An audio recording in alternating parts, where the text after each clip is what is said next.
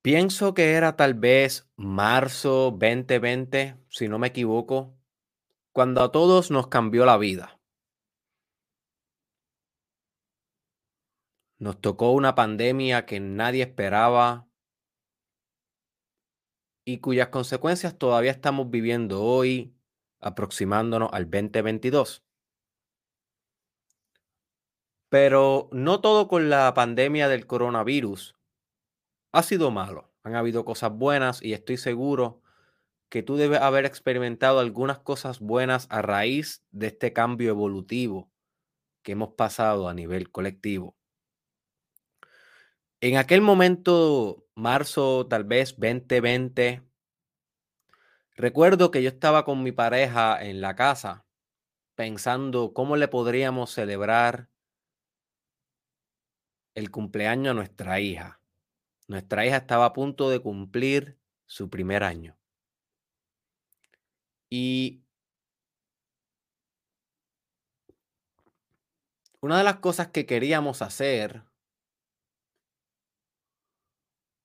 era viajar a México, porque es un país que estamos ambos locos de conocer. Un saludo a México. Muchos de mis fanáticos son de México, así que lo amo México.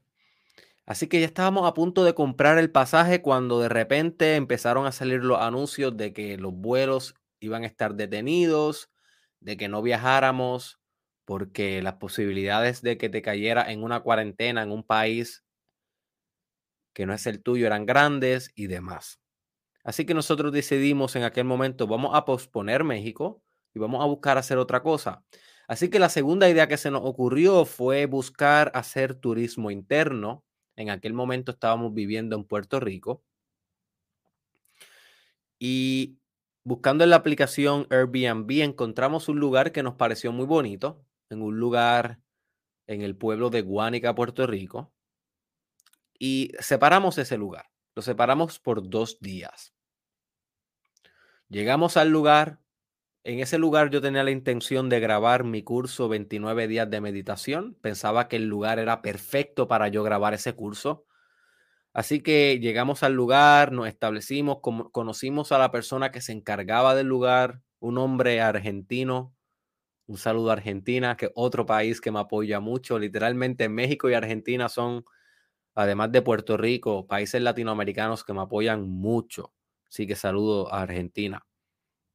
Era un argentino este señor que estaba ahí encargado de la casa y vivía al lado de la casa donde uno reservaba para pasar la, estadía. Así que yo grabé el curso en esos dos días ahí, disfruté con mi hija, disfruté con mi esposa, navegamos en un, en un mar que había al frente, en kayak, y la pasamos muy bien. Pero durante la tarde del segundo día, solamente nos quedaba esa tarde para ya irnos a nuestra casa, sucede algo inesperado, algo que nadie vio venir en Puerto Rico ni en el mundo entero. Lo que sucedió fue que comenzó la cuarentena. Yo sí. Y se anunció por todos lados que nadie iba a poder salir de su casa a excepción de tal hora a tal hora que ninguna escuela iba a abrir, que nada, nada, nada, nada iba a estar ocurriendo en ese periodo de cuarentena. En aquel momento yo estaba haciendo práctica clínica como, como estudiante de psicología en un centro de niños que no tenían un hogar. Y ese centro me llamó y me dijo, Derek, estamos cancelando las operaciones psicológicas, así que tú como practicante de psicología no vas a poder venir solamente a los niños van a poder acceder eh, las cuidadoras primarias y médicos en caso de que tengan algo de salud, algo de salud, pero ya no van a poder acceder a ver los niños en lo que pasa la cuarentena.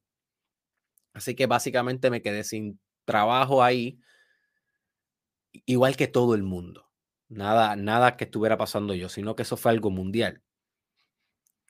Lo interesante de esta historia y por qué te la estoy contando es que yo estaba contemplando el mar esa tarde pensando, ok, pues voy a volver a mi casa y desde mi casa pues reinvento mi vida. Ahora que tengo este break de cuarentena, pues prendo la computadora, agilizo algunos proyectos que tengo en agenda y comienzo a grabar más que nunca. Esos eran mis planes.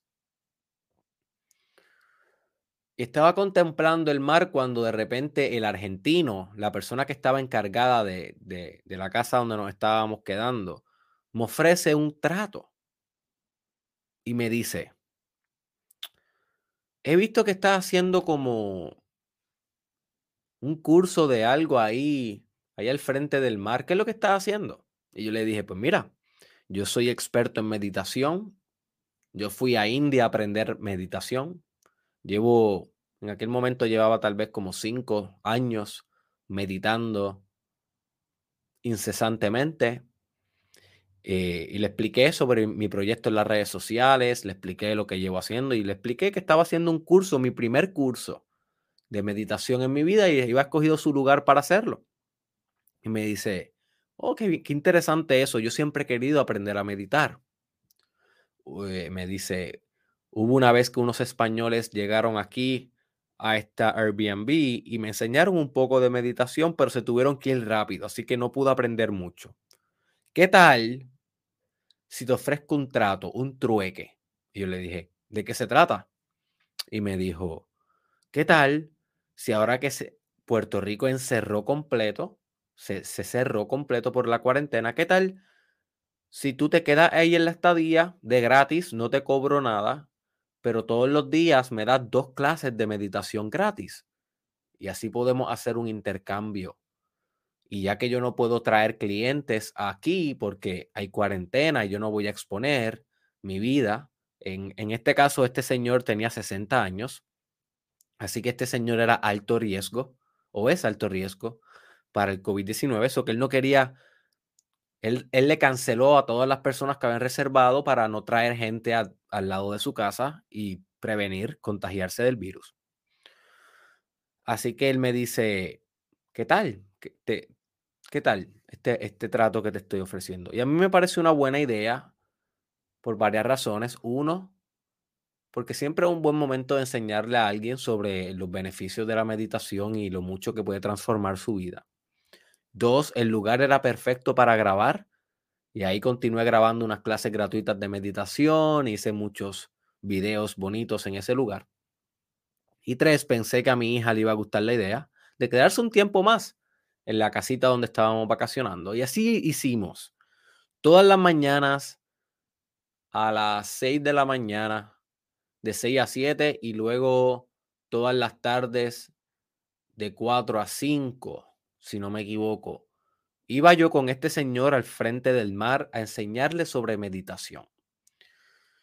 Y lo que comenzó a pasar es que de repente la comunidad de ese lugar, que era una comunidad bien limitada, bien exclusiva, pero había gente por ahí cerca y amistades de él, comenzaron a notar que todos los días él estaba con un tipo extraño. En aquel momento yo tenía el pelo así, pelú, parecía un gurú. Estaba con un gurú extraño haciendo yoga, haciendo meditaciones raras, respirando cosas raras y se le veían bastante contento al señor. Así que hubo gente que empezó a acercarse y querer también recibir la clase de meditación. Y yo, como estaba en ese momento tan en un momento tan extraño, tan sincronístico, sin planificación. Dejé que sucedieran las cosas y dejé que se uniera quien se quisiera unir. No le cobré nada a nadie. Muchas de esas personas me cocinaban a mí, a mi familia, después de la clase, eso que todo era basado en trueque, no hubo transferencia monetaria. Todo fue una experiencia muy bonita. Hicimos, estuvimos en, en esas, meditando de esa manera, yo creo que como 50 días, más de un mes, casi dos meses. Literalmente la cuarentena todavía continuó. Yo me, yo me fui porque tenía que ir a Estados Unidos a empezar mi internado. Pero estuvimos como 50 veces. Así que hicimos alrededor de 100 meditaciones, dos veces al día. A veces descansábamos los domingos, pero casi todos los días íbamos dos veces al día a hacer estas meditaciones. Así que yo me tuve que poner bien inventivo en cómo realizaba estas meditaciones con este grupo y cómo lo guiaba a nivel espiritual y cómo me descubría a mí a nivel espiritual también. Porque yo estaba acostumbrado a guiar a miles de personas online, pero no tenía mucha experiencia guiando un grupo de meditación presencial. Era algo nuevo para mí. Así que yo me tuve que poner bien inventivo. Así que una de las cosas que hice durante esas meditaciones es literalmente diseñar meditaciones chamánicas. Diseñar meditaciones chamánicas con este grupo. Y si sabes un poco de chamanismo, y by the way, pronto voy a estar discutiendo más ideas chamánicas durante el podcast, así que no te preocupes, va a tener información exclusiva si escuchas esto todos los días. Una de las cosas que aprendí del chamanismo es que el chamán navega en los terrenos de los elementos. El chamán navega en los terrenos de lo natural. Así que no es poco común que el chamán sea el dueño del fuego, el dueño del agua, el dueño de la tierra, el dueño del aire y específicamente que el chamán sea el dueño de la quintesencia. Así que yo decidí implementar una de las meditaciones que había aprendido en India, en donde habíamos utilizado el fuego como el mecanismo de la meditación. Y decidí un día preguntarle al Señor si podíamos construir una gran fogata. Y comenzamos a meditar mirando la fogata. Todo el grupo que iba en las tardes a recibir la meditación y en las mañanas. Y esta meditación con fuego fue reveladora. La experiencia que tuvimos fue extraordinaria. Y no hay nada de falso en que el fuego puede revolucionar tu espíritu. Y no solamente el fuego interno, que realmente es el más importante, porque el elemento es meramente una representación de un estado de conciencia que exista dentro. Pero sino también el fuego de afuera, el fuego literalmente, la sustancia de fuego, es fascinante. Lo que puede hacer por ti si te dedicas a meditar mirando el fuego puede ser revolucionario para tu vida. Así que este fue el comienzo de cómo nosotros comenzamos a explorar cada uno de los elementos en la meditación. Empezamos a diseñar meditaciones en donde solamente meditábamos en fuego, pero luego nos transferimos a meditar agua y luego nos transferimos a meditar tierra y luego nos transferimos a meditar aire. Lamento mucho que nunca nos transferimos a meditar quintesencia, que básicamente es la unión y la desaparición en la misma a la misma vez, unión y desaparición de todos los elementos.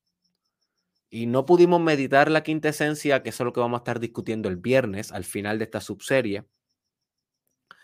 Porque realmente, pues, era un grupo que estaban en estado principiante de meditación y no los podía llevar a niveles tan profundos espirituales. A veces veía que no entendían. Y eso es normal. Porque eran personas comunes y corrientes, personas que no escuchan un podcast todos los días como tú. Sí.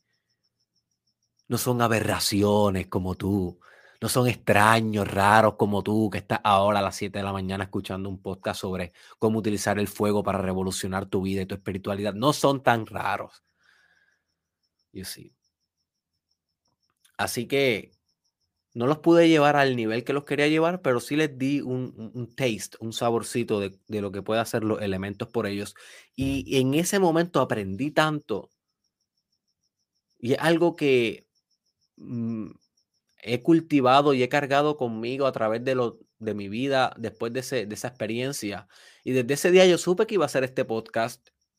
Desde ese día yo supe que iba a ser una miniserie de cada uno de los elementos. Sin embargo, como siempre les digo, los grandes proyectos tardan en materializarse porque psíquicamente uno materializa al instante pero materialmente se necesita fuerza, poder, mecanismos físicos, materiales para poder manipular la creación.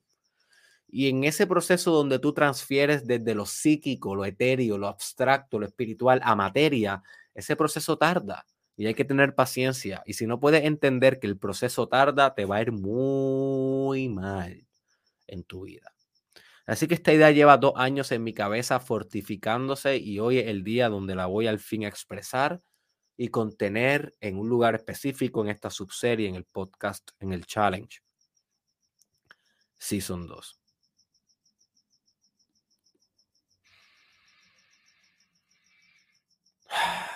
Así que hoy vamos a comenzar con fuego, mañana procedemos con agua, el miércoles procedemos con tierra, el jueves procedemos con aire y el viernes procedemos con quinta esencia.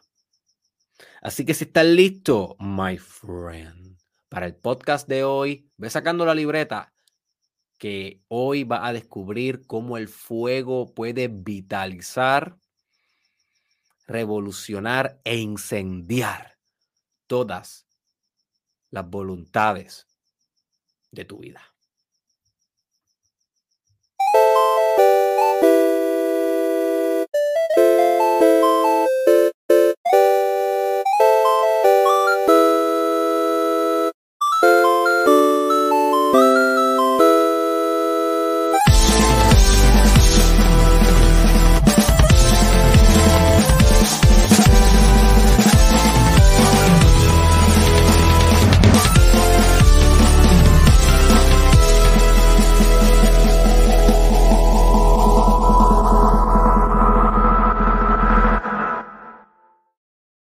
Así que bienvenido, my friend, al episodio 443 del Mastermind Podcast Challenge.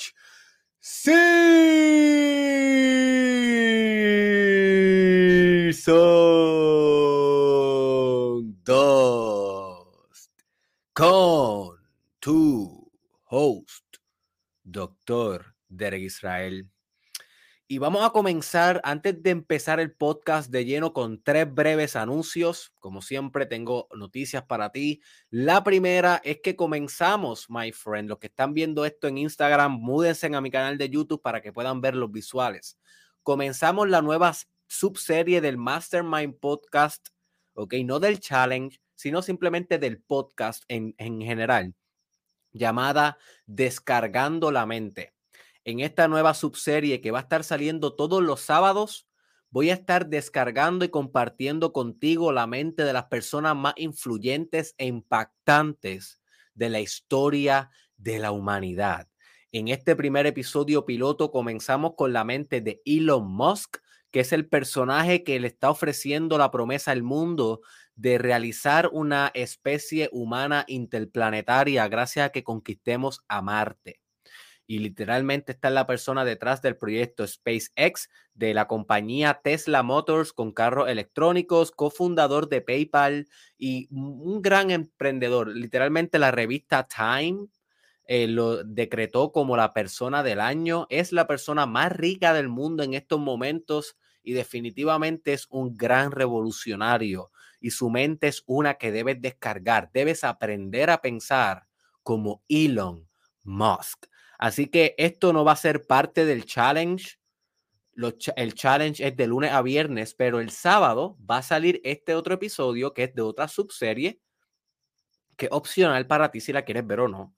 Pero yo te recomiendo 100% que la veas porque va a permitir que las biografías, que las psicobiografías, cómo piensa un ser humano, de las personas más importantes de la historia, que han impactado más extraordinariamente la historia de la humanidad, permeen tu personalidad y se integren para siempre en tu repertorio de conocimiento y de ejecución. Así que si esta idea te parece fascinante, búscalo en mi canal de YouTube. El episodio está en español y en inglés.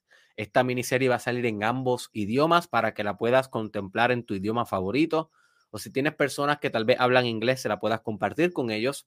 Y es algo nuevo que estoy implementando. Ya estoy haciendo contenido en inglés. Continúo saliendo de mi comfort zone para llevar lo mejor de mí y para seguir creciendo. Así que descargando la mente, búscala en mi canal de YouTube, mi nueva serie.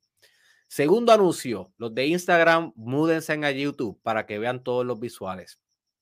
Hoy le envié a mi lista de email las personas que están suscritos a Derek Israel Newsletter.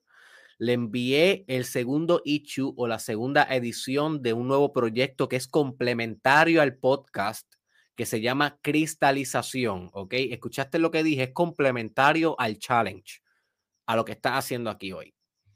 Y es complementario porque en el challenge yo te enseño a actualizar verdades, pero en cristalización yo te enseño a solidificar y a cementar, a cristalizar, de ahí viene el nombre de cristalización, cada una de las verdades que tú aprendes en tu vida. Así que una cosa es aprender verdades y otra cosa es implementar verdades.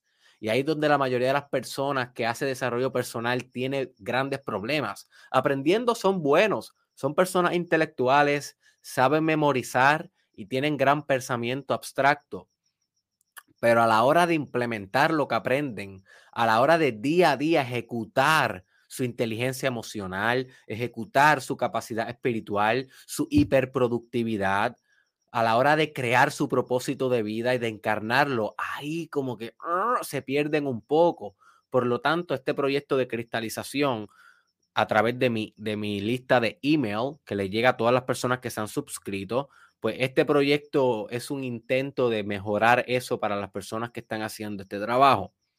Así que te voy a, te voy a leer un extracto de lo que le envié a mi comunidad de email ayer. Y dice así. Todo comienza con intención. Intención es voluntad de comprimir todas las posibilidades en una. Pervertir los estados aleatorios y permitirle al orden reinar. Cuando intencionas, magnificas, exacerbas dimensiones que hacen posible lo que deseas. La intención es instrucción ante todo lo que creas en la vida. Así que ayer le hablé a mi lista de email sobre la importancia de tener la intención ante todo lo que tú necesites materializar y cristalizar. Si no tienes la intención profunda, pues entonces estás dejando que los chances aleatorios sucedan. La intención es instrucción. Mantén siempre una intención fija antes de toda acción. Eso es inteligencia espiritual y eso es necesario para cristalizar. Así que si quieres suscribirte a Derek Israel Newsletter para que puedas recibir información así, simplemente va a la link, al link que está en la descripción. Ok, ahí te estoy poniendo el banner y pones tu email, pones tu nombre, es completamente gratis y vas a recibir a Derek Newsletter todos los lunes en la mañana. ¿Ok? También tengo un podcast con mi esposa, Cristal eh, Madrid, hablando de la intención. Así que si te gusta el tema de la intención y quisieras escucharlo en podcast para saber más información sobre esto, busca en mi canal de YouTube Mastermind Podcast Intención. Mastermind Podcast Intención y te va a salir un episodio con mi esposa hablando de este tema, porque ella le encantan las intenciones y fue una de las personas que me enseñó a ver eh, la importancia de tener intención en tu vida para poder materializar. Así que vete chequea, chequea eso que es bien importante. Así que, habiendo dicho esto, voy a decir el último anuncio y es que una de mis metas en el 2022, una de mis metas determinantes que tengo una gran intención de lograr es contratar en YouTube. Es algo que llevo desarrollando desde el 2016 y es algo que no es muy fácil de hacer. No todo el mundo puede contratar en YouTube, eh, pero es una posibilidad que se me está abriendo a mí para el 2022. Sin embargo, necesito tu ayuda para poder lograr esto.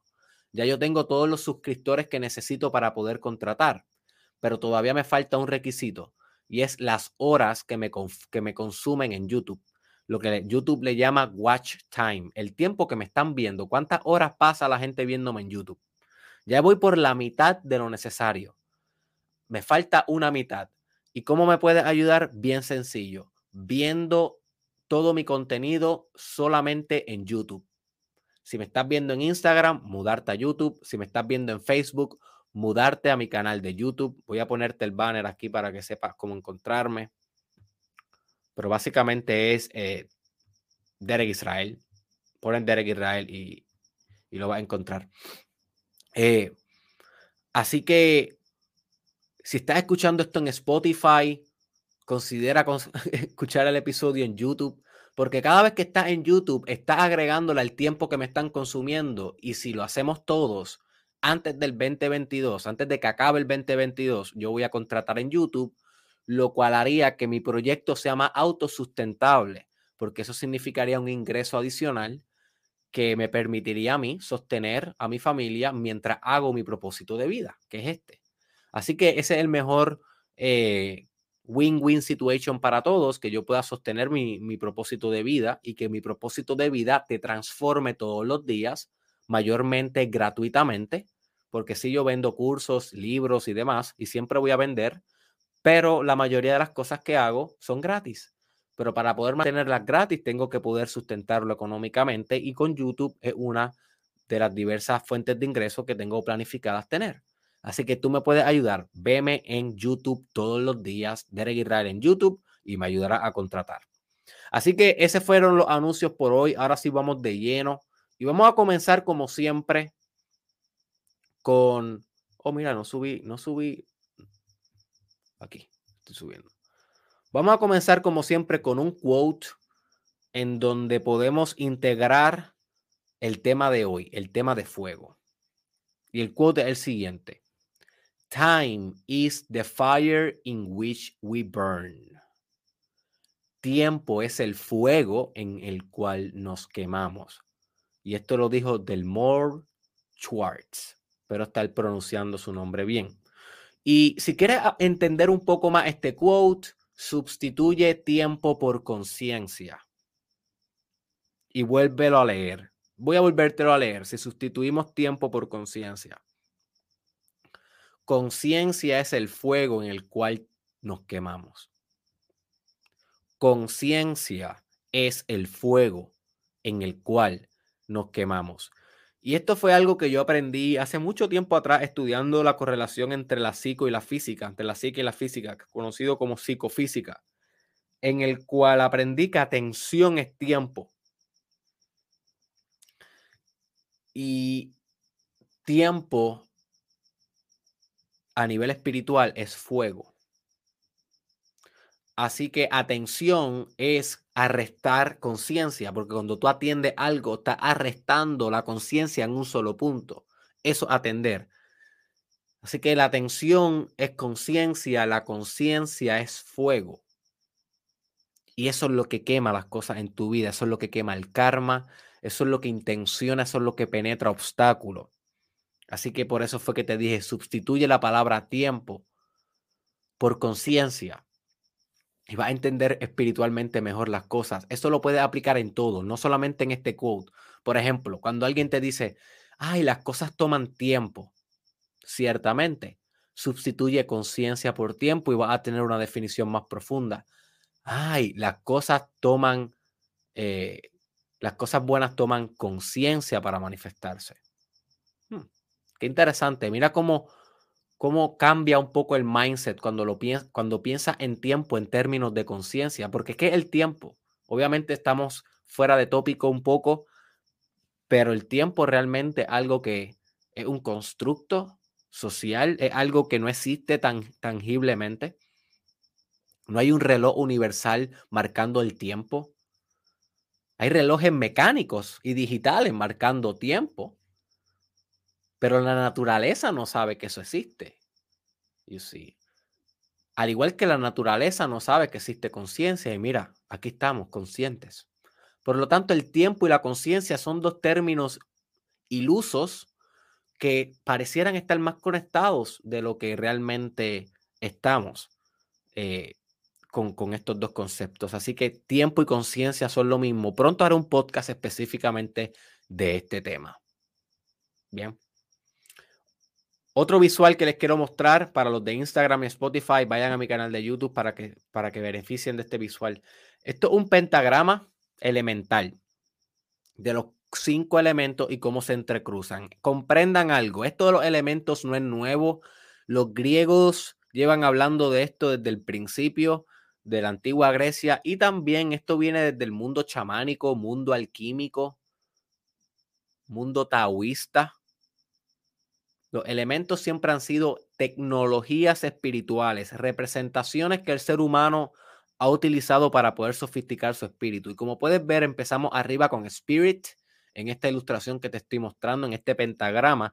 Y Spirit es básicamente lo mismo que quinta esencia, que es el que discutiremos el viernes.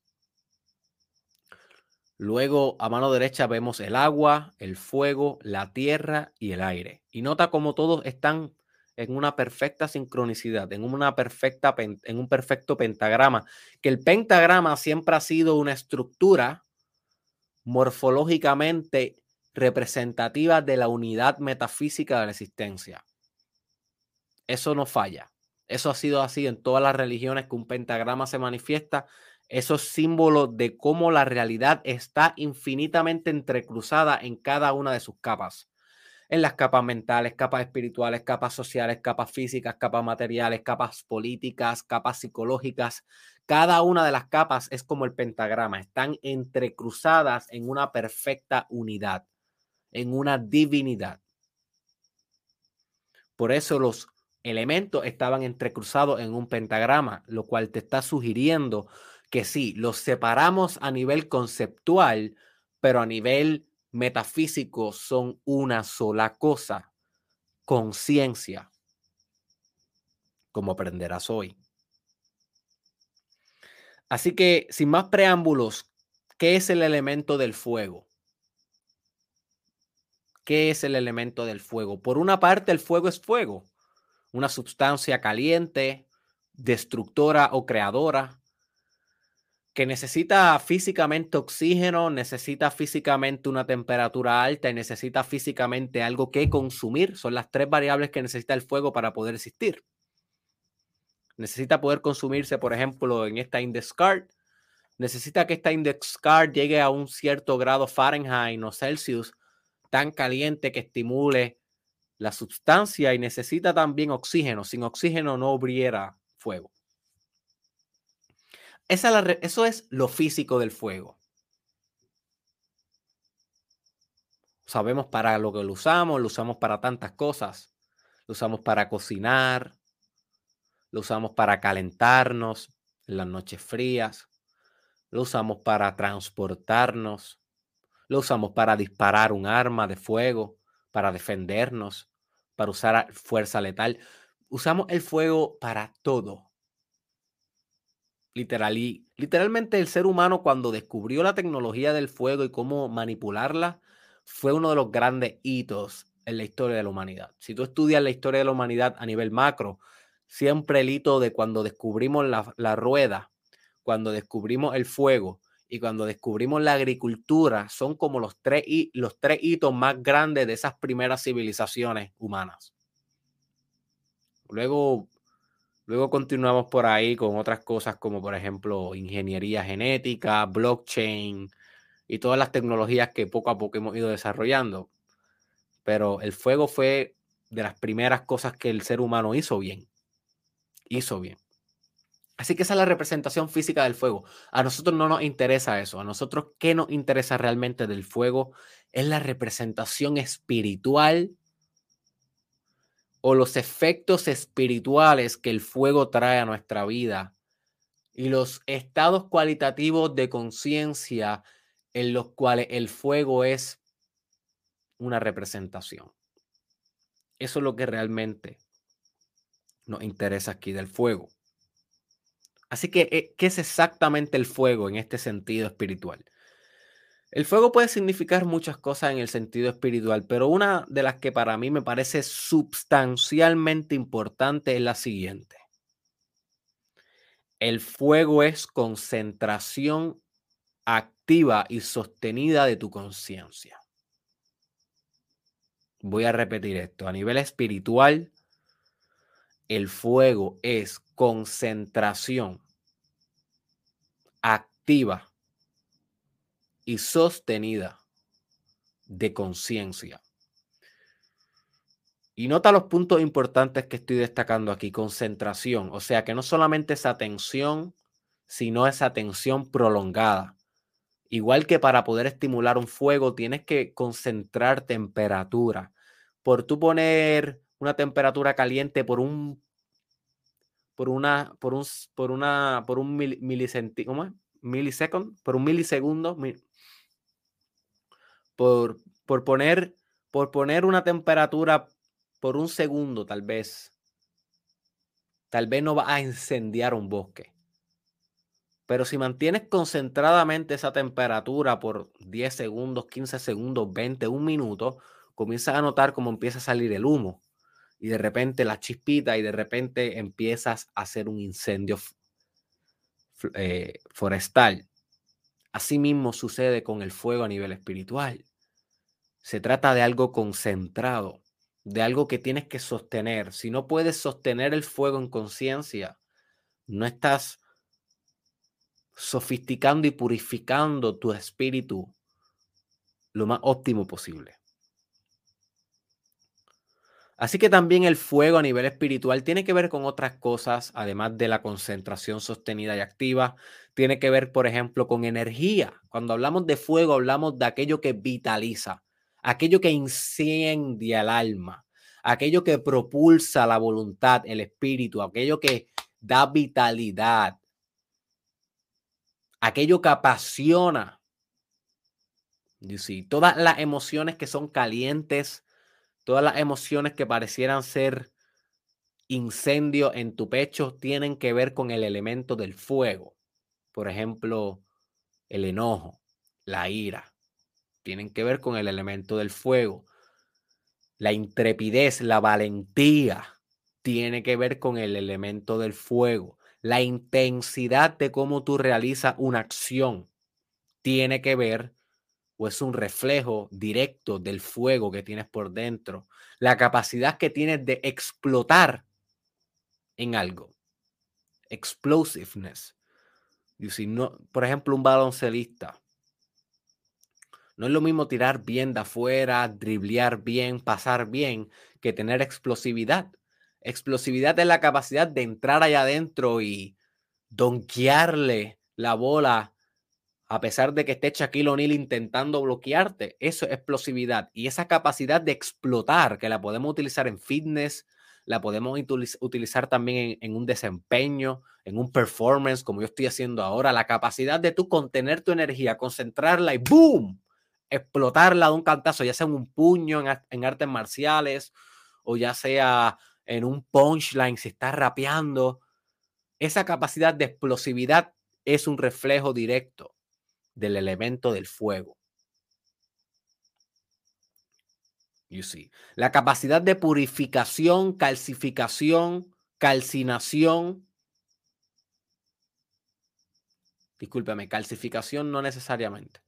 Calcificación es más tierra lo discutiré el miércoles. Pero la calcinación, la capacidad de tu poder desintegrar las cosas a un elemento más puro, cada vez más puro, más pequeño, más elemental, tiene que ver con fuego. La capacidad de destruir tiene que ver con fuego.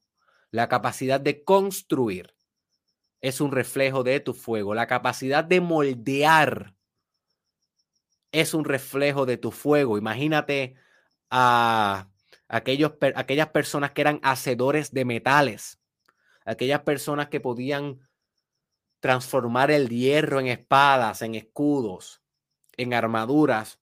Esas personas hacían esto a través del fuego, el fuego líquido, moldeando la espada, dándole con el clavo y con, la, y con el martillo hasta moldear. Eso utilizaban el fuego para poder moldear lo sólido. Al igual que el chef utiliza el fuego para moldear el sabor de una perfecta comida.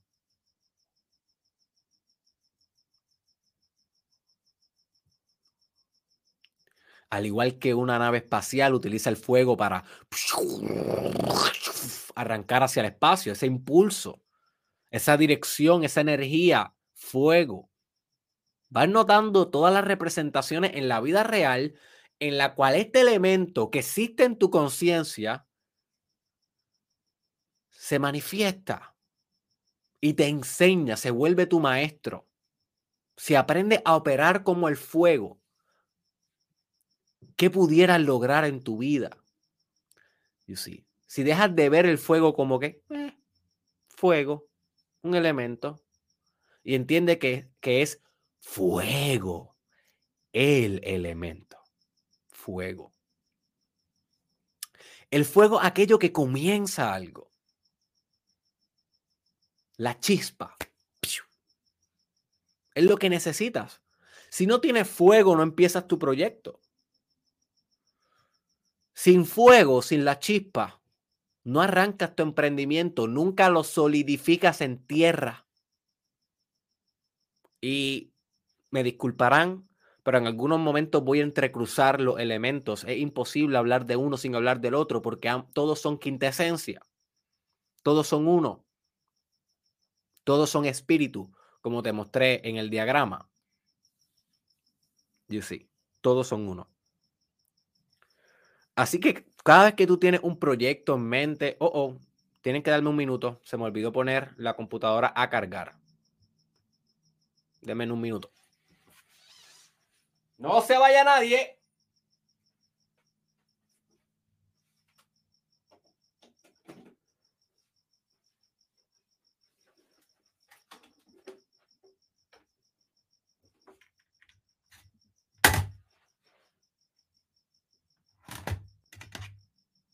Instagram se cayó. Ok.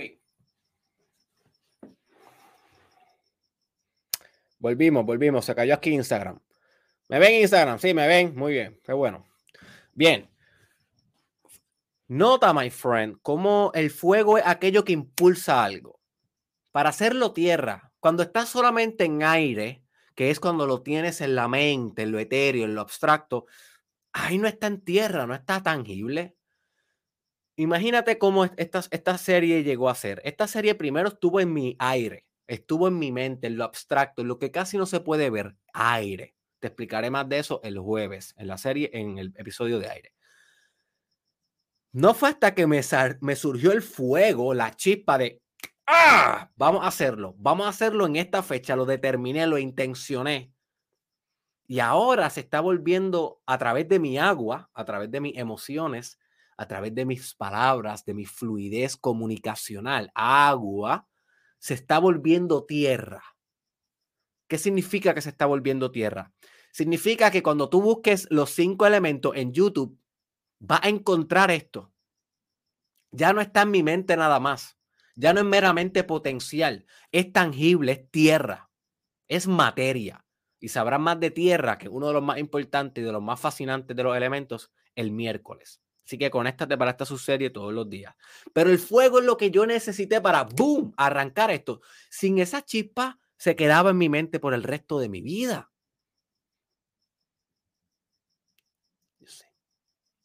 El fuego, eso que, boom, impulsa la bala a salir hacia el objetivo.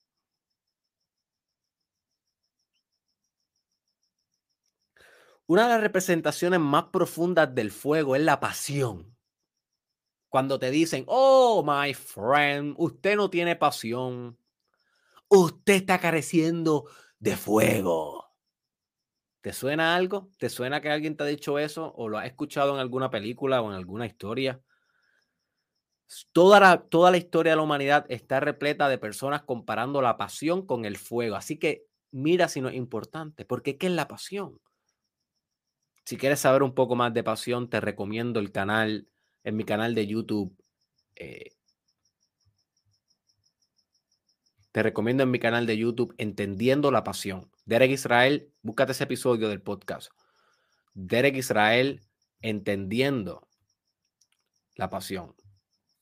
En, ese episodio te, te, hablo un poco más de la pasión. Pero la pasión es todo fuego. La pasión es algo que, mira, muchas veces no podemos ni explicarlo con esto.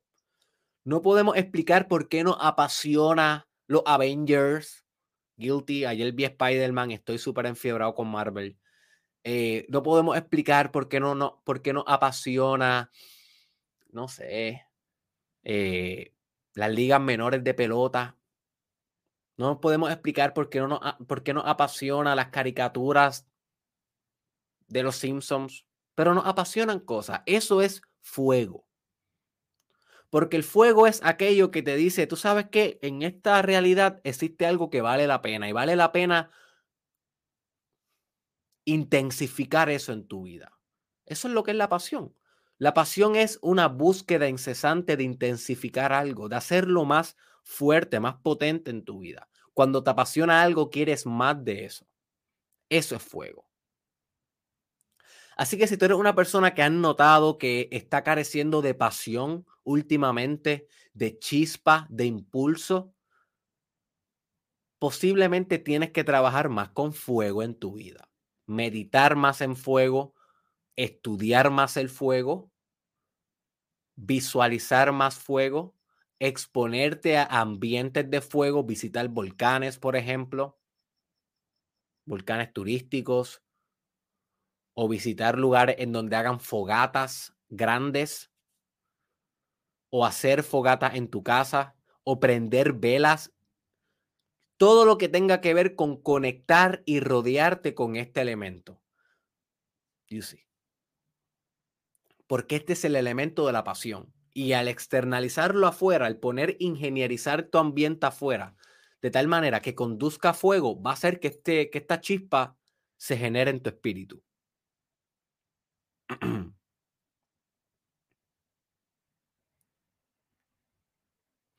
Así que déjame decirte un poco cuál es la importancia del fuego para tu propósito de vida.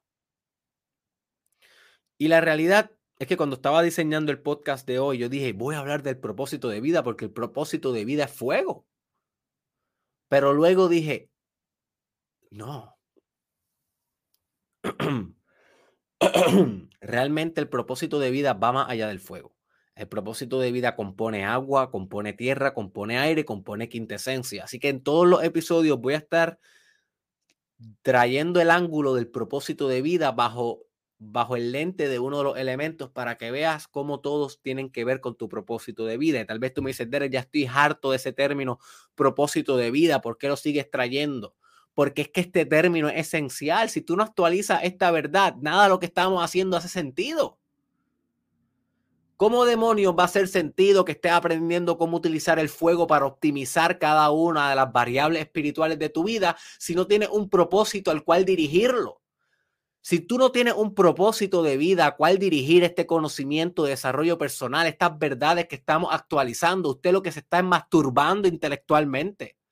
Usted lo que le gusta es entretenerse con el bufón de Derek Israel, el arquetipo del bufón de Derek Israel. O con, o con lo que digo aquí, o, con, o porque si no, te eh, no si no te entretuvieras conmigo, te entretuvieras con cualquier otro. Con quien sea que esté en las redes, siempre y cuando me, me permita despejarme. Eso no es desarrollo personal. Eso es masturbación mental. Y yo no quiero masturbarte mentalmente. Yo quiero que revoluciones tu vida, bro. Eso, esa es la intención de este podcast. Y si no estás canalizando cada una de las ideas hacia un gran proyecto de vida, un gran, una gran obra de arte, what the heck are you doing here? What the heck? Se supone que sea para eso. Para que impacte la historia de la humanidad con tu propia esencia, con tu propia cristalización de tu propósito de vida. Así que lo voy a mencionar en todos los episodios. Y acabo de hacer un curso de propósito de vida que se llama Manifestando tu propósito de vida. El link está en la descripción. Y voy a hacer un libro de propósito de vida y voy a continuar hablando de esto incesantemente porque cuando tú descubres tu propósito de vida, es el primer día de tu vida, no es cuando naciste. No es cuando naciste lleno de baba y placenta y sangre y llorando y chupando teta. Eso es meramente materializarte, eso es meramente salir al mundo físico, escupirte a la existencia, eso es todo. Nacer algo más, nacer un acto espiritual, nacer una decisión. Y tú naces cuando decides ir por tu propósito de vida todos los días de tu vida, por el resto de tu vida sin excepción. Ese es el día que un hombre nace, o una mujer nace, o un intersexual nace. Ese es el día. Martin, Luther King no nació cuando nació, nació cuando dijo voy a luchar por los negros Y por la equidad, aunque me maten y lo mataron y ese día fue el que nació, no nació cuando nació. Así que ¿cuándo vas a nacer tú? Naces descubriendo tu propósito de vida. Y para impulsar este propósito tienes que partir desde el fuego. Sin fuego no vas a empezar tu propósito. Puede que sepas tu propósito, pero no lo vas a llevar a la acción porque la acción quema y te tienes que quemar con fuego. No es una mera ilusión que cuando ilustran un superhéroe que tiene o un muñequito, una caricatura, un personaje que tiene el poder de controlar el, el fuego, como por ejemplo el de los Fantastic Four. Creo que en uno en X-Men también puede controlar el fuego. No es poco común que son personas volátiles, impulsivas y que el poder que tienen del fuego es un poder que no se sabe bien si lo van a poder manejar. Puede en cualquier momento prender al mundo entero en fuego. Nota cómo los superhéroes o los muñequitos que son de fuego siempre tienen este problema. Porque el fuego así es una representación de su espiritualidad. El fuego es algo difícil de contener. Tienes que quemarte en el fuego. Cuando llegues a una perfección espiritual, vas a poder estar prendido en fuego sin quemarte. Un fuego más frío, un fuego balanceado. Pero eso es perfección espiritual, eso es quintesencia. En lo que llega allá, que te faltan posiblemente 50 años de vida y de trabajo profundo de meditación y espiritualidad, yoga y todo lo que estás aprendiendo aquí, vas a, a llegar allá calcinado, casi una morcilla. Si eres de Puerto Rico, sabes lo que es una morcilla. Va a llegar casi una morcilla, casi una ceniza, casi carbón quemado, porque tu propio fuego te va a quemar. Te va a quemar las noches que no dormiste por perseguir incesantemente tu propósito de vida. Te va a quemar las veces que trataste mal a tu familia porque estabas pasando un mal momento y estaba utilizando el fuego para intentar resolverlo y el fuego te quemó, te quemó, te quemó y saliste furioso como sucede y te voy a discutir eso en las trampas del fuego ya mismo. El fuego te quema, pero tienes que utilizarlo a pesar de que te queme. Es una tecnología que te hiere, pero a la misma vez es necesaria. Es como el fasting. El fasting es una tecnología que te quema. El fasting te hace comerte a ti mismo, pero no quiere decir que no te está purificando cuando estás en ayuno prolongado. Es lo mismo que hacer ejercicios físicos. Cuando haces ejercicio físico te estás destruyendo. Estás rompiendo tus músculos. Eso es lo que realmente estás haciendo. Estás rompiendo tus músculos con la promesa de que mañana se van a reconstruir más fuertes.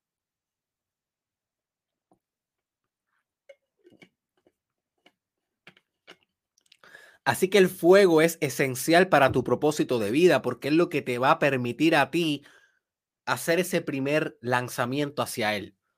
Quemar todos los puentes, escucha lo que acaba de decir, quemar los puentes. Eso, una, eso es una frase. No había caído en cuenta. Quemar los puentes. ¿Qué significa quemar? Quemar fuego. Siempre la representación de dejar ir atrás, dejar ir lo que está atrás y aproximarte hacia adelante.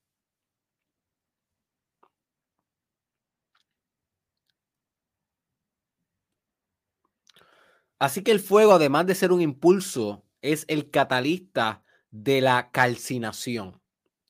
Y si has estudiado alquimia, como te recomiendo que estudies alquimia, y si quieres una introducción para saber si te gustaría estudiar alquimia, te recomiendo que visites mi canal de YouTube y busques un episodio del Mastermind Podcast que se llama Introducción a la Alquimia. Busca Derek Israel en mi canal de YouTube, Introducción a la Alquimia, y te va a salir. Y si has estudiado alquimia, sabes que hay diferentes pasos en el que el alquímico literalmente va transformando la sustancia hasta alcanzar perfección espiritual. Y una de esas, uno de esos pasos es calcinación, calcinar, quemar, achicharrar subtraer y destilar la sustancia. Porque cuando tú calcinas, tú purificas. Esa es la verdadera intención de calcinar. No queremos calcinar por destruir nada más. Queremos destruir, destruir para optimizar. Cuando calcinamos, cuando calcinamos lo que buscamos es subtraer una esencia más pura de lo que había. No queremos quemar por quemar, queremos quemar con destreza. Al igual que si tú pones un pancake en la estufa y lo pones a fuego completo y estás calcinándote el pancake, en los, los próximos tres minutos lo que te vas a comer es un canto prieto que tú le dices pancake, pero lo que parece es yo no sé lo que parecería.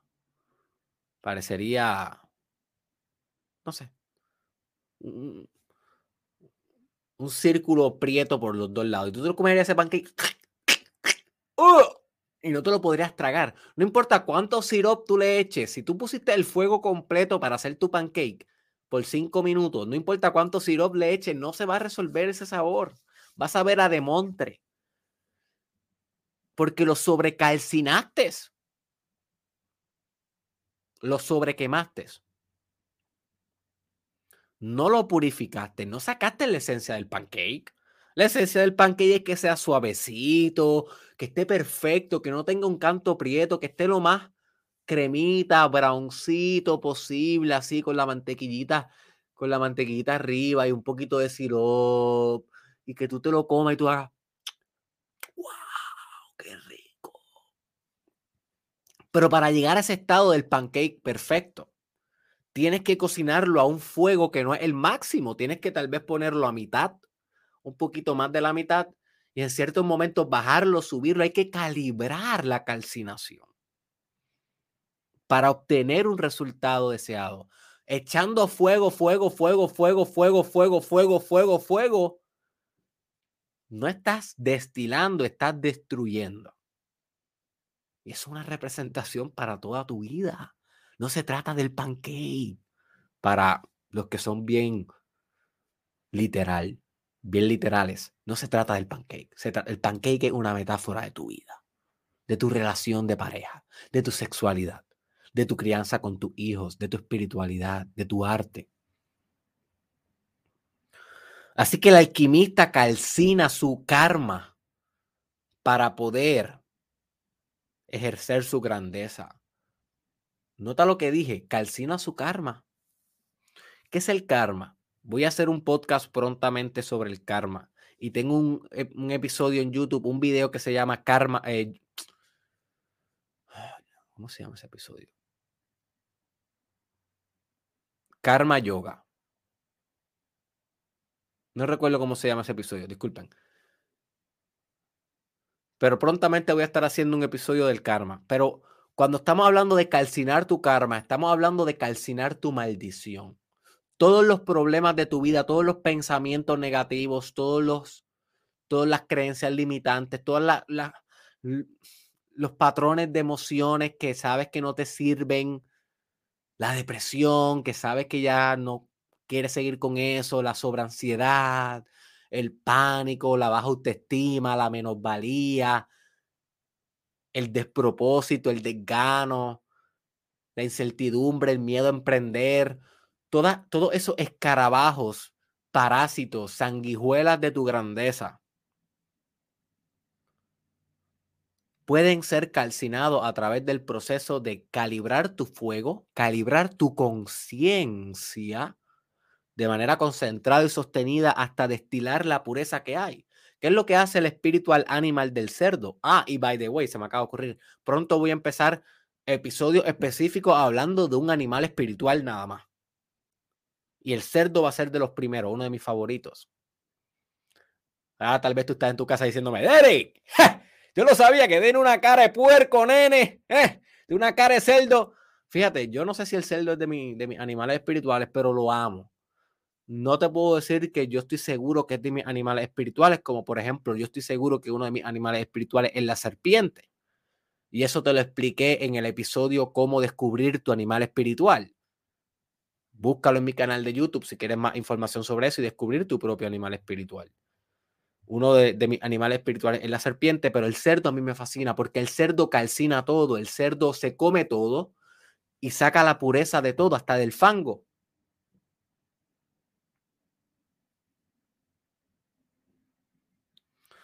Así que tienes que tener la capacidad del cerdo de calcinar cualquier problema, cualquier baja vibración de tu existencia y destilarla hasta que vibre como tiene que vibrar, hasta que sane, hasta que se purifique, hasta que las ondas de frecuencia bajas, largas, se vuelvan cortitas. Y mientras más cortitas se vuelven las ondas, ¿qué pasa? Cada vez más espiritual te vuelves. Por eso la última vibración es la que no vibra. Porque vibra tan rápido que parece que no está vibrando. Eso es quintesencia. Cuando estás en ese estado es que estás en quintesencia. Yo sí. Pero sé que hay muchas cosas avanzadas que no vas a entender. Tienes que tenerme paciencia. Muchos de ustedes sí lo van a entender. Aprendí a no sobreestimar a mis fanáticos y a mis estudiantes. Especialmente ustedes que están escogiendo cursos conmigo, que están cursando, que están viendo el contenido exclusivo en el email list, en Derek Israel Newsletter, Ustedes que están haciendo el podcast todos los días, como yo lo llevo con este conocimiento todos los días, ustedes haciendo research por ustedes, autodidactamente, leyendo sus libros, haciendo las tareas, ustedes sí entienden lo que estoy diciendo. los demás, los que me ven de vez en cuando, deben estar diciendo, ¿de qué demonios habla? Así que esta es la importancia de este trabajo y los frutos de este trabajo, que a medida que van más, más va haciendo, más va entendiendo. Así que calcinar tu karma es una de las funciones del fuego. Sin embargo, hay unos efectos secundarios de trabajar con fuego que tienes que estar súper aware, súper consciente, que no vaya a caer en estas trampas. En muchas de estas trampas vi al grupo el cual comencé este podcast diciendo que estaba experimentando con ellos estas meditaciones. Muchas de estas trampas que te voy a explicar ahora los vi en los integrantes y en mi propia vida. La única diferencia entre yo y ellos es que ya yo estaba consciente de que esto estaba pasando y ya yo llevaba un bagaje de meditación profundo durante años, o que mi espíritu estaba mucho más preparado que el de las personas comunes y corrientes que de repente empezaron a meditar con fuego. Y sí. Así que esta es la primera eh, trampa que tienes que salvaguardarte. Y es que puedes sobreabrumarte con tus propios hechos. Cuando estamos bregando con fuego, estamos bregando con intensificación de experiencia, intensificar. Y si tienes alguna duda, pon tu mano en un lighter a ver si no se intensifica tu experiencia. Va a ser y tu conciencia se va a abrumar de, dolor. Asimismo, esa es la representación física de, lo que es conciencia en fuego. Es una intensificación de la experiencia. Así que si tú traes a fuego, pues se escucha bien, como dicen en Puerto Rico, bien caco, bien reggaetonero. Oye, trae a fuego eso, ah, nena, muchacho. Si tú traes en fuego si tú traes a tu fuego cualquier elemento de tu experiencia, se va a intensificar. Emociones, palabras, imaginaciones, lo que sea que tú traigas al elemento del fuego, a la experiencia cualitativa en conciencia de lo que representa el fuego, se va a intensificar. Así que cuando estás trabajando con fuego, se te pueden intensificar tus issues, por ejemplo, tu baja autoestima. Si tienes celos de tu pareja y empiezas a trabajar con fuego, se pueden intensificar los celos si tienes algún miedo de que las personas están hablando de ti, aunque un miedo sutil, al trabajar con fuego, se va a intensificar ese miedo y de repente vas a pensar que todo el mundo está hablando de ti. Así que be aware, estate consciente que esto es esperado y es normal. Cuando estamos bregando con fuego, estamos bregando con exacerbación, aumentación engrandecimiento, ensanchamiento de experiencia, propulsión de experiencia, expansión, el fuego expande. Por eso cuando ah, físicamente, a nivel físico, hay una, hay, hay, hay, una, hay, una, hay un concepto que se llama la onda del fuego, si no me equivoco, que es cuando hay un incendio en un lugar, no se recomienda que tú abras la puerta y arranques a correr, porque ¿qué pasa? Tú abres la puerta, entra oxígeno y el fuego que estaba en potencial sale y tira una ráfaga y te puede matar, te puede calcinar de un cantazo. Eso que se recomienda que si tú estás en un edificio con fuego y vas a una puerta, abras y te escondas detrás de la puerta para darle la oportunidad que si viene una intensificación, una expansión de fuego, donde los iones, los átomos enérgicamente cargados se van a, se van a, transferir desde un lugar de más carga a menos carga, esa expulsión no te mate. Entonces tú puedas cubrirte, pasa la expulsión, se calibra el fuego, se balancea un poco en la presión del fuego y entonces tú puedes explorar si puedes ir por ahí o no. Porque literalmente la, el fuego es expansión. Y nota cómo se correlaciona físicamente, pero también sutilmente.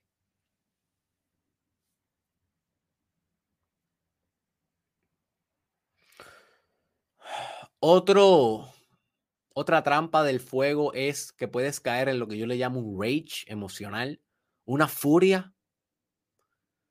Si tienes problemas siendo violento, el fuego posiblemente un elemento que tienes que aprender a dominar en tu vida y tener cuidado cuando estés bregando con fuego, porque si eres violento de naturaleza te puedes poner más violento.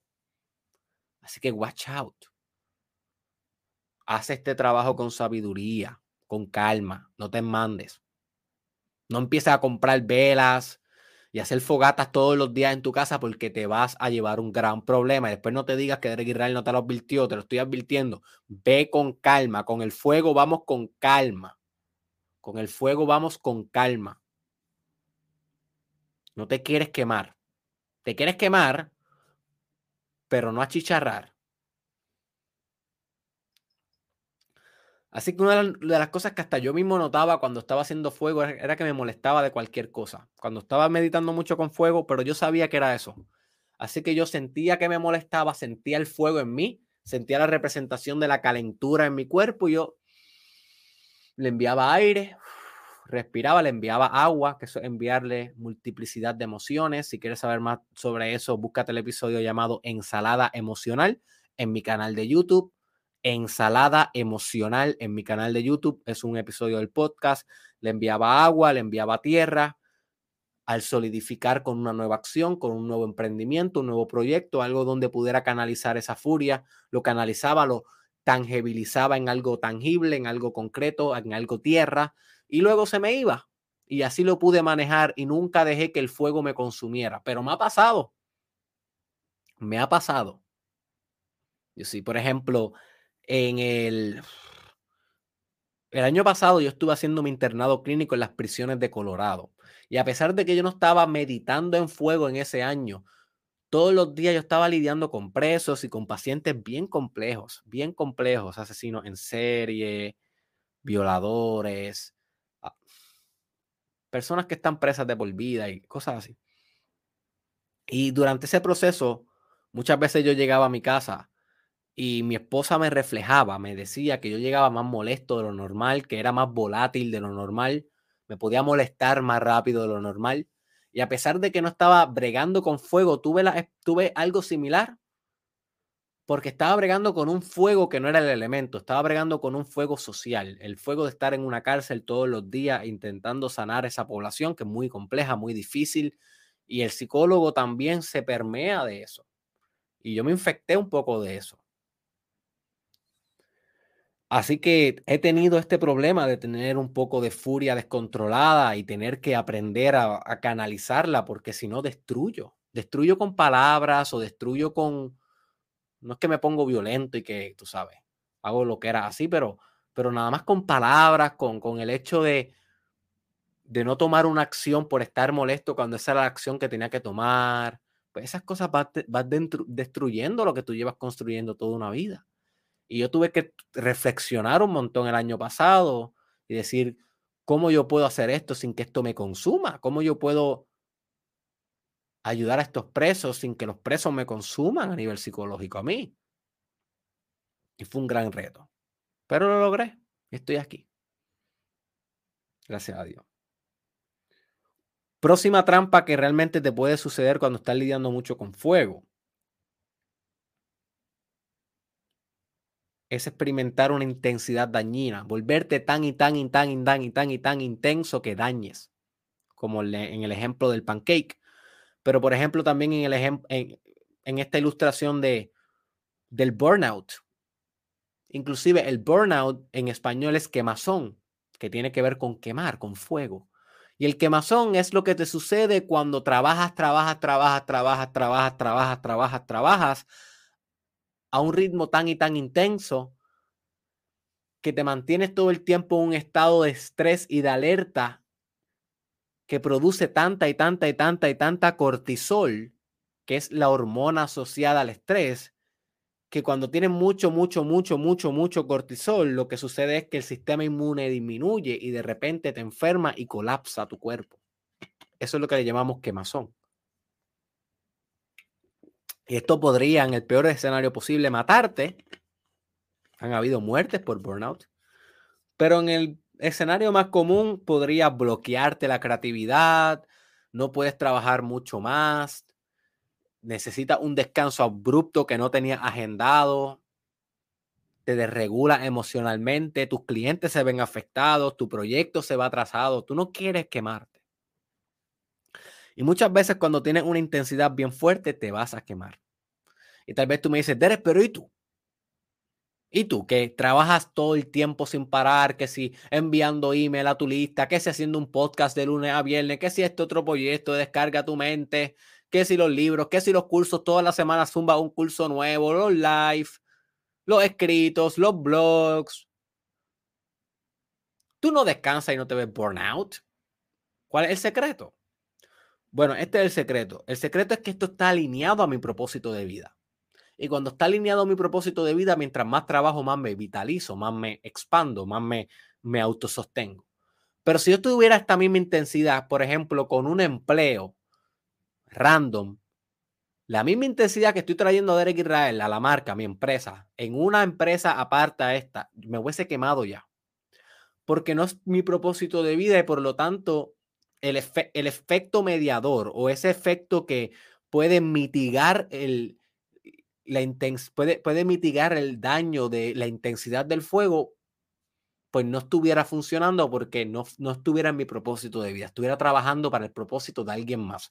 Y posiblemente ya me hubiese quemado si llevara el mismo ritmo de trabajo que llevo aquí. Pero como este es mi propósito de vida, ahora mismo son las 4 y, ah, Las 5 y 13 de la mañana, llevo despierto desde las 3, me acosté a las 12 y media, dormido hora y media y me siento perfecto. Estoy, cuando termine esto, lo subo en las plataformas de audio y vamos a trabajar en el día de hoy, que tengo muchas cosas que hacer. Estoy diseñando mi nuevo curso llamado Sexual Mastery, que pronto la voy a estar lanzando. Esta semana voy a lanzar otro curso que ya está completo antes de Sexual Mastery y no me siento para nada cansado, me siento cada vez con más energía, pero es porque es parte de mi propósito. Si no fuera parte de mi propósito, estuviera posiblemente muerto. Así que watch out.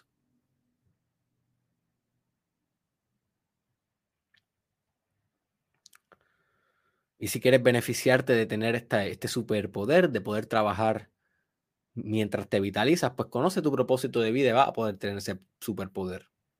Y si quieres que yo te ayude a conocer tu propósito de vida, el link está en la descripción. Emprende el curso manifestando tu propósito de vida. Va a ser la mejor inversión que va a hacer en tu vida. ¿Cuánto vale tu propósito?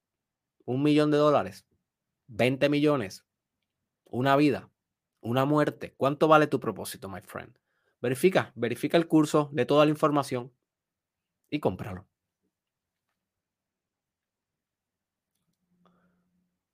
Próxima trampa que te puede traer el fuego es pasión irracional. Ah, ¿Conoce a alguien que es tan y tan y tan y tan y tan apasionado que es irracional? Que es fantasioso, que no hace sentido nada lo que dice, que, tiene, que, que piensa que va a llegar a un millón de personas en 10 días y solamente lo están escuchando dos personas, él mismo y su pareja. Esa pasión irracional esa chispa que no tiene estrategia, que no tiene sustancia realista detrás, eso es un efecto negativo del fuego. Y hay que tener un poco de esto, porque si nosotros nos dejamos llevar de lo que es realista, vamos a tener muchos límites. Porque como voy a hacer un episodio pronto, que se, un episodio pronto de un insight que tuve hace poco en una meditación, en la cual se me reveló que los límites de tu mindset son los límites de tu realidad. Literalmente lo que tú construyes aquí que un límite, eh, que un límite se solidifica como un, como un límite en la realidad. No era que estaba, es que se actualiza. Porque lo actualizaste aquí primero.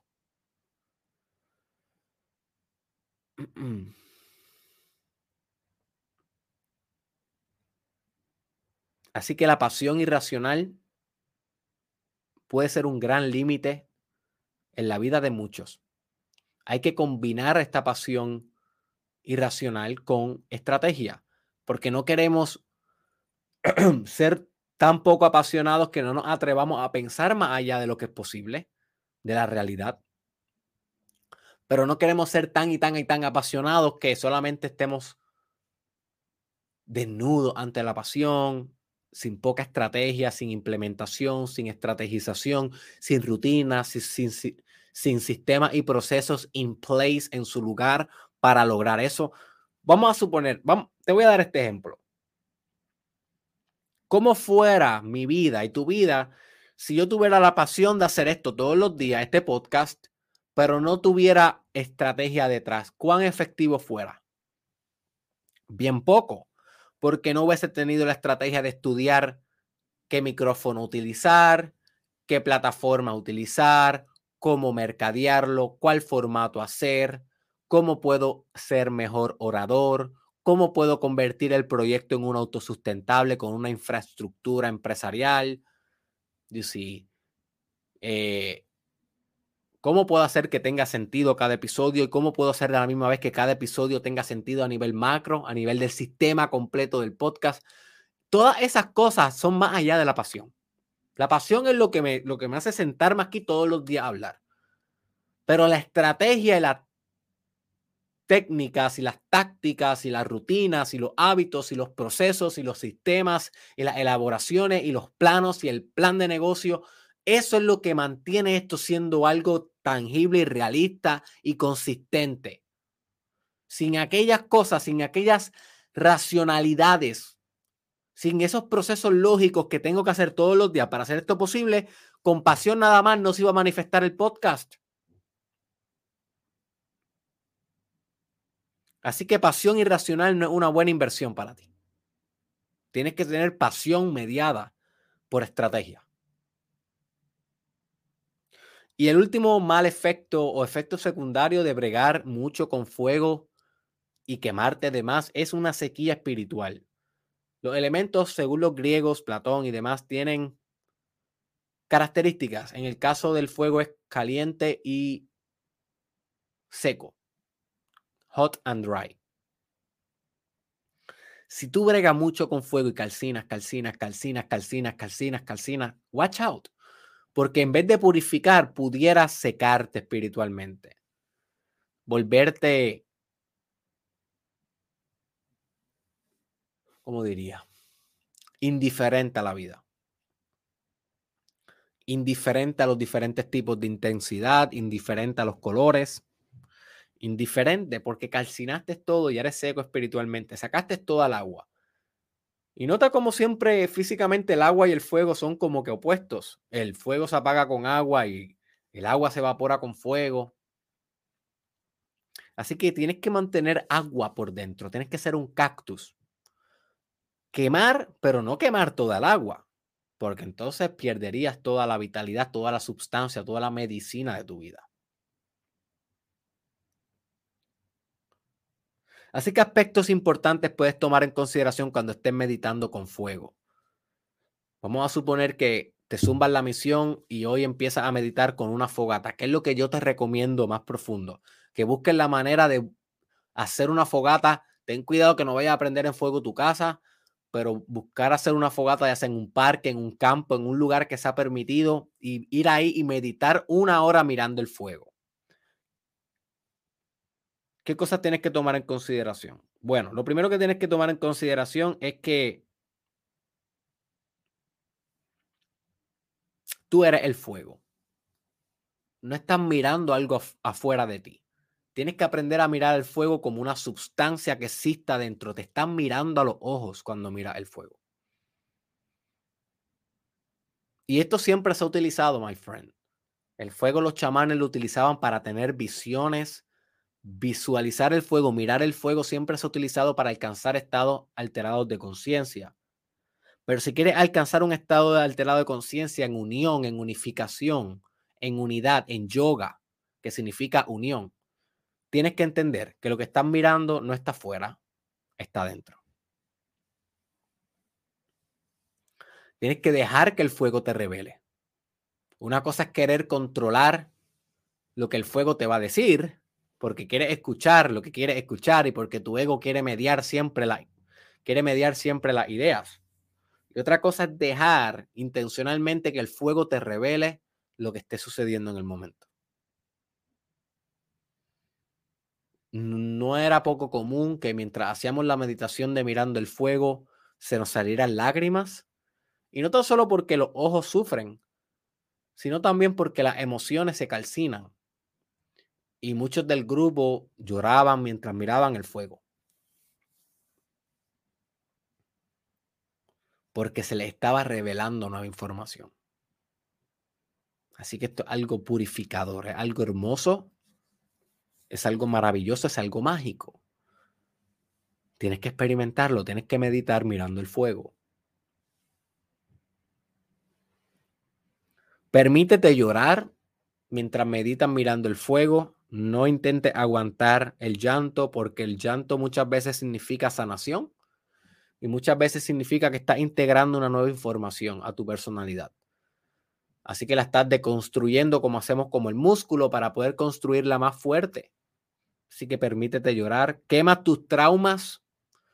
Algo bien común que te puede pasar cuando estás mirando el fuego o meditando en fuego es que vienen traumas a tu vida, los traumas a tu conciencia traumas de tu pasado, lo maltratado que fuiste de niño, la primera vez que te despechaste, la primera vez que te cogieron de bobo, o cuando tuviste ese accidente de tránsito que por, por poco mueres, cual sean tus traumas, todos tenemos traumas, todos estamos fragmentados de alguna manera. Cuando estás meditando el fuego pueden emerger esos traumas. Así que watch out. Si es mucho para ti, detén la meditación, hazte un, un ejercicio de respiración y luego vuelves. No te quieres quemar. Pero tampoco te salgas muy temprano a que no puedas hacer trabajo espiritual. Sino que cuando esté, esté emergiendo el trauma, intenta enfrentarlo, intenta mirar ese dragón a los ojos y montarlo en amor. Montarlo amándolo. Y decirle, baby, I'm here with you. Recuerda, todos los traumas tuyos son versiones de ti como un niño pequeño. Visualízalo así. Porque cuando tú te traumas, el tiempo en tu mente, y recuerda que discutimos al principio que el tiempo es conciencia, la conciencia se arresta en un tiempo específico. Se arresta, eso es lo que pasa en trauma. Se fragmenta la personalidad en dos demarcaciones, antes y después del trauma. Y lo que está entre medio, ese es el ego traumado o la parte de tu conciencia que tiene un conflicto neurótico que le llamamos trauma. Así que cada uno de tus traumas está arrestado en, una parte de tu tiempo específico. Si tú tuviste un trauma cuando tenías tres años, pues ese trauma cada vez que viene y sale a conciencia, estás hablando con tu niño de tres años. No estás hablando contigo que tienes 40 años ya. No, estás hablando, la vocecita del trauma, las cosas que te dice la mente, basadas en el trauma, los miedos del trauma, son basados en el mismo nivel de desarrollo mental, cognitivo y cronológico de cuando te pasó el trauma. Así que si la mayoría de tus traumas te pasaron de niño, tú estás hablando con niños en tu mente, cuando estás hablando con tus traumas. Así que ten paciencia con ellos y ámalos. Ámalos igual que sanaría a un niño que viene con un problema, que viene llorando y diciéndote, me pasó esto, me pasó aquello, ¿cómo tú tratarías a ese niño? Exactamente igual tienes que tratarte cuando estás hablando con el tú que tiene un trauma. Con mucha compasión, mucha paciencia, mucho entendimiento. Y así va sanando. Eso es lo que hacen los psicólogos. Tú le pagas a un psicólogo para que él no te juzgue para que Él te trate con cariño. con aceptación incondicional cuando tú le estés hablando de tus traumas. Y es nada más el hecho de que el psicólogo o la psicóloga te trata de esa manera que tú sanas. Muchas veces el psicólogo no hace más nada. Es la realidad. No hacemos más nada. Más que simplemente escucharte y no juzgarte y dejar que el niño ese traumado hable y hable y hable y hable y hable y hable y hable. Y mientras más va hablando en conciencia activa, en fuego, se va calcinando. Se va calcinando, se va purificando, se va destilando y de repente el tiempo que estaba arrestado en tu conciencia se estira y logra estar en el presente. Y ahí superaste el trauma. Ahora, eso no es meramente superar el, o sea, eso no es meramente todo lo que queremos hacer con un trauma. Nosotros queremos ingenierizar un trauma. Y ya estoy entrando en otro tema que pronto voy a estar discutiendo sobre estas cosas. En una nueva serie que voy a estar haciendo que se llama Terapia con Derek. Y voy a discutir, eh, voy a discutir temas relacionados a salud mental. Pero para que sepas, poquito de, lo, de mi idea sobre el tema es que no solamente se trata de sanar el trauma, sino de utilizar ese núcleo que tuvo trauma como una ingeniería para manifestar un futuro más prometedor.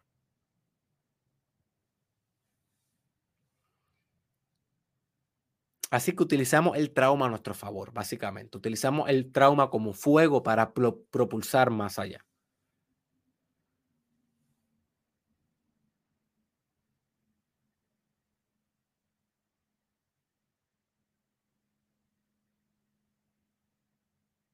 Y por último, última recomendación que te tengo para meditar con fuego es que entiendas que el fuego es una analogía o un reflejo directo de tu energía sexual.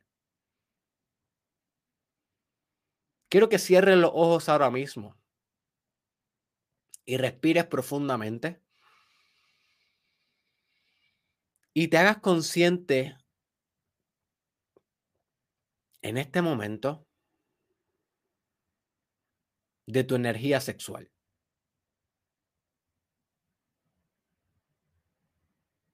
La mayoría de las personas, posiblemente tú, solamente serán conscientes de su energía sexual si se concentran en su genitalia, porque están localizados en su energía sexual.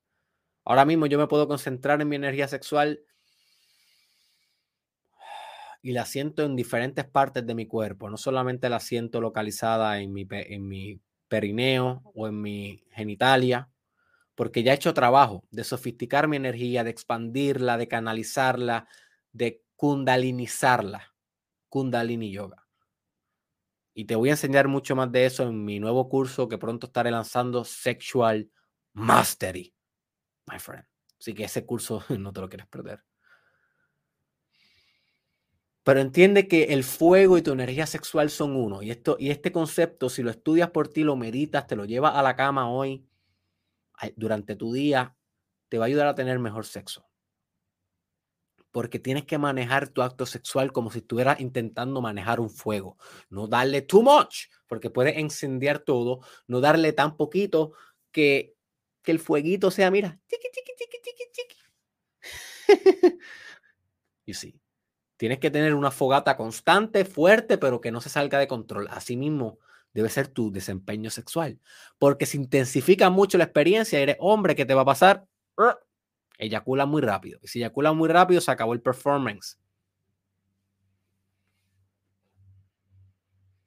Así que, my friend, esas son algunas recomendaciones meditando con fuego. Busca hacer esto durante esta semana. Busca algún artefacto donde puedas ver el fuego, sea una vela, sea una fogata, sea una estufa, lo que sea, pero medita con el fuego. Rodéate de fuego durante esta semana y mientras vamos caminando en, este, en esta miniserie de los cinco elementos, quiero que te conectes chamánicamente, místicamente, unificadamente, yoicamente de yoga, no, yogicamente, no, no vendría la palabra yoga, yogicamente, yogi, yogicamente.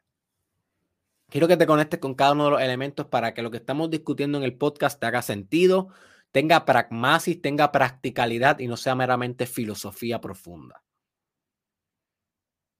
Ok. Así que hasta aquí llegamos, my friend, en el episodio de hoy. Si te gustó, compártelo con alguien, déjaselo saber a alguien, compártelo en tu perfil, expande este mensaje. Eh, recuerda dejarme un comentario de qué aprendiste y cómo vas a utilizar el fuego para calcinar los procesos de tu vida. Cada vez que tú comentas, cementas, cementas una nueva verdad, actualizas la verdad porque le estás dejando saber al mundo tus planes. Así que quiero leerte. Y si quieres saber más sobre cómo puedes utilizar la meditación para calcinar cada proceso de tu vida, para volverte un ser más espiritual, más sofisticado, para sanar tus traumas, para volverte más íntegro, más presente, más amante, más compasivo, más creativo. Permíteme guiarte desde principiante a experto en mi curso 29 días de meditación. Es un curso que lo puedes hacer a tu tiempo, a tu ritmo. Una vez lo compras, todo te llega al email. Tiene un ebook, tiene un calendario estratégico, tiene meditaciones guiadas y yo considero que es mi curso más profundo y completo. Fue mi primer curso, el curso que grabé mientras estuve en este lugar donde te conté la historia de hoy. Y es un curso que han emprendido cientos de estudiantes dejando gran feedback, eh, revolucionando su vida. Ahí en ese curso te enseño a descubrir tu animal espiritual, te enseño a dominar tus chakras, te enseño a iluminarte y es la iluminación, te enseño a canalizar el amor, te enseño a respirar, te enseño la postura correcta de meditación, te enseño a conectar con tu guía espiritual, te enseño a integrar tu sombra arquetipalmente o la parte oscura de ti para que puedas ser tu, tu yo total, tu yo completo. Literalmente voy desde lo primero, desde lo más básico hasta lo más avanzado a nivel místico. Por eso es que se llama de principiante experto. Eh, y lo puedes adquirir hoy con tan solo un botón. Puedes empezar ese curso hoy y yo te aseguro que va a ser este trabajo que estamos discutiendo uno mucho más profundo y significante para tu vida. Así que emprende hoy 29 días de meditación de principiante experto. Nos vemos mañana con el episodio de agua, my friend.